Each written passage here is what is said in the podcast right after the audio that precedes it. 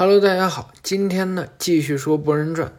开始与川木生活在同一屋檐下的博人究竟怎么样了？向日葵和雏田呀，在家里这院子呢，打包好了被打碎的花瓶。向日葵呀，看着雏田把垃圾袋扔进了垃圾堆里。虽然花瓶碎了，但是重要的是制作这个花瓶的小葵的这份心意，对母亲而言，有这个就足够了，对吧？嗯，清晨啊，窗外的小鸟叫醒了熟睡中的博人。嗯，博人坐了起来呀，穿好衣服，边打瞌睡边走下了楼。刚走过拐角呀，就看见川木也走了过来。川木，川木呢，径直向前方走去，不理会博人。喂，等一下，嗯，你是要去厕所吗？如果是的话，抱歉，是我先来的。你等一下，什么？博人啊，两只手捂住了自己的裤裆，这是理所当然的吧？这里可是我家，我憋不住了，赶紧把路让开。我也没再夸张，我和你一样，也快憋不住了。等我完了，你再去。哈！博人咬牙切齿啊，上前呢，揪住了川木的衣领，真受不了了，你这个强词夺理的食客！喂，你在抓哪里啊？此时啊，厕所里传来声音：“喂，你们两个都给我闭嘴！厕所满员，你们去院子里的角落解决。”哦，原来是鸣人啊！博人和川木两个人啊，只能偷偷摸摸跑到后院。两个人呢，并排面对着墙面。博人说道：“喂，干嘛和我并排啊？你到其他地方去。”嗯，别自以为是的对我指手画脚。废物！两个人呢，刚提好裤子，便对视着，几乎同一时间啊，向对方发起了攻击。两个人上蹿下跳，一拳一脚，用体术对抗着，从院里打到了外边大街上，直到两个人的鞋印啊都显现了出来。啊，看来光靠嘴说你永远都听不懂，我看只能用这种方法让你明白了，同感。这是我们第一次意见一致，说不定这是第一次，也是最后一次。此时啊，砰的一声，鸣人啊出现在了博人和川木的中间呀，抓住了两人的手。好了，到此为止。博人一看啊，老爸，此时正在蹲坑的鸣人啊，使出了影分身之术，真受不了了，这两个小子就不能让我安心的上厕所吗？鸣人呢，把这俩小子拉回了家。雏田呢，刚好做好了饭。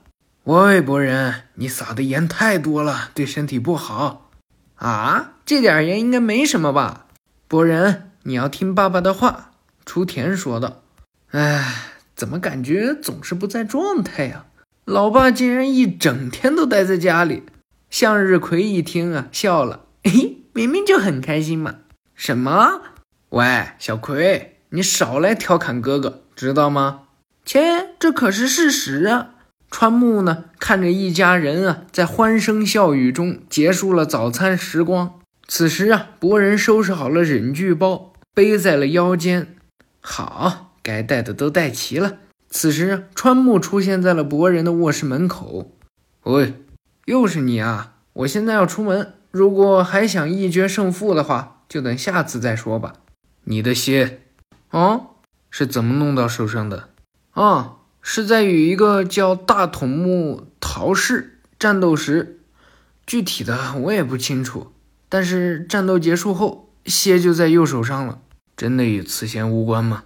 我不认识你说的这个人。那你呢？你左手上的那个是？川木啊，看了看自己的左手，我原来呀，曾经的川木。也像慈贤带来的那些小孩们一样，被关在充满了导管液体的罐子里。川木缓缓睁开眼睛呀，咦，这是川木看着身边一个个破碎的罐子，只有他自己和旁边一个小孩的两人的罐子完好无损。这这是怎么回事？这究竟？罐子旁边呢，传来了阿玛多的声音：“啊，第十二个人也失败了。”这下又少了几个呀？目前只剩下三个人了。阿玛多叼着烟问慈贤啊：“喂，慈贤，这种事儿打算持续到什么时候？已经死了好几个人了，你不知道吗？”盯着罐子凝视了许久的慈贤啊，回应道：“那又怎样？这会成为让我停下来的理由吗？”在试管中的川木一听啊，死了？开玩笑吧，阿玛多，我们与你不同，已经没有时间和选择的余地了。此时，慈贤的血印呢，布满了全身，只要有一个成功就好。对我们壳来说。气是必不可少的。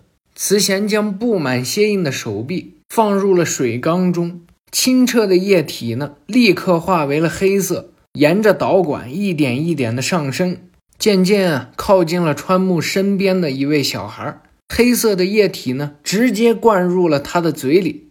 这小孩啊，咳嗽几声，挣扎几下，身上呢，已经布满了血印。没一会儿啊，这小孩翻了白眼儿，罐子呢也随之破碎。阿玛多呀，撇着眼睛看到，看来又失败了，还剩两个人。慈贤啊，一脚踹飞了破碎的缸，随后便看向了川木：“你不要让我失望啊，明白吗？”川木，川木啊，给博人继续讲道：“在那之后，就轮到我了，疼痛感袭遍全身。”在逐渐消失的意识中，我已经有了死亡的觉悟，但是不知为何我竟然活了下来。于是，当我醒来时，血就刻印在手上了。而鸣人呢，也是在门口偷听到了。博人听川木讲述完啊，把好几个孩子给，真是残酷的家伙。不过倒是你还能在那种状况下得救啊？得救？不，不是你想的那样，应该说正相反。那时如果能像其他孩子那样死去就好了。我无数次的这样想过，在这永无尽头的地狱般的日子中，而且这个地狱现在依旧持续着。川木的蝎印一点点的往上爬，博人啊产生共鸣，也一起往上蔓延。博人，你想不想除去这个？这个令人厌恶的烙印，川木攥紧拳头啊！只要蝎还在，我就无法平稳度日。恐怕你也是吧？博人一听啊，除去这种事能够做到吗？不清楚，我也不知道能不能寻找除去他的方法，正是我的主要目的。好不容易才逃出来，走到今天。鸣人啊，在门口听得一清二楚。原来如此。川木继续说道：“我们有必要对蝎了解的更详细些。我想这对你来说也不是什么坏事。来协助我吧。”博人想了想啊，说道：“你的想法我清楚了，这的确不是什么坏主意。对我来说，蝎也是令我烦恼的根源。但是那也不能成为你打破小葵花瓶的理由。这事儿你要怎么解释？你又说起这件事了。”关于这件事，我不是已经道过歉了吗？什么是吗？你就只是嘴上说说而已，没什么行动吗？我我会尝试找一下，弄个新的赔给你，这样总可以了吧？博人想了想啊，冲出门去。我就是对你这种态度很不爽。走的时候把门关上。川木看着博人走后，切，可恶的小鬼！川木啊，走到了大院。看见了装在垃圾袋里的碎片之后啊，陷入了沉思。此时啊，鸣人走了过来。啊，抱歉，川木，博人那家伙一旦说出口的话，就很难收回。花瓶的事你不用在意，这件事已经过去了。身为当事人的小葵也并没有那么在意。我会去找一个新的带回来。博人那小子总是这样闹情绪，对我也没有什么好处。我这么做也是为了达到我的目的。那个，等一下，你身上一定没带钱吧？难道你是打算去偷盗吗？嗯，这个你不用担心，我会回来的。我也不认为能逃出你的手心。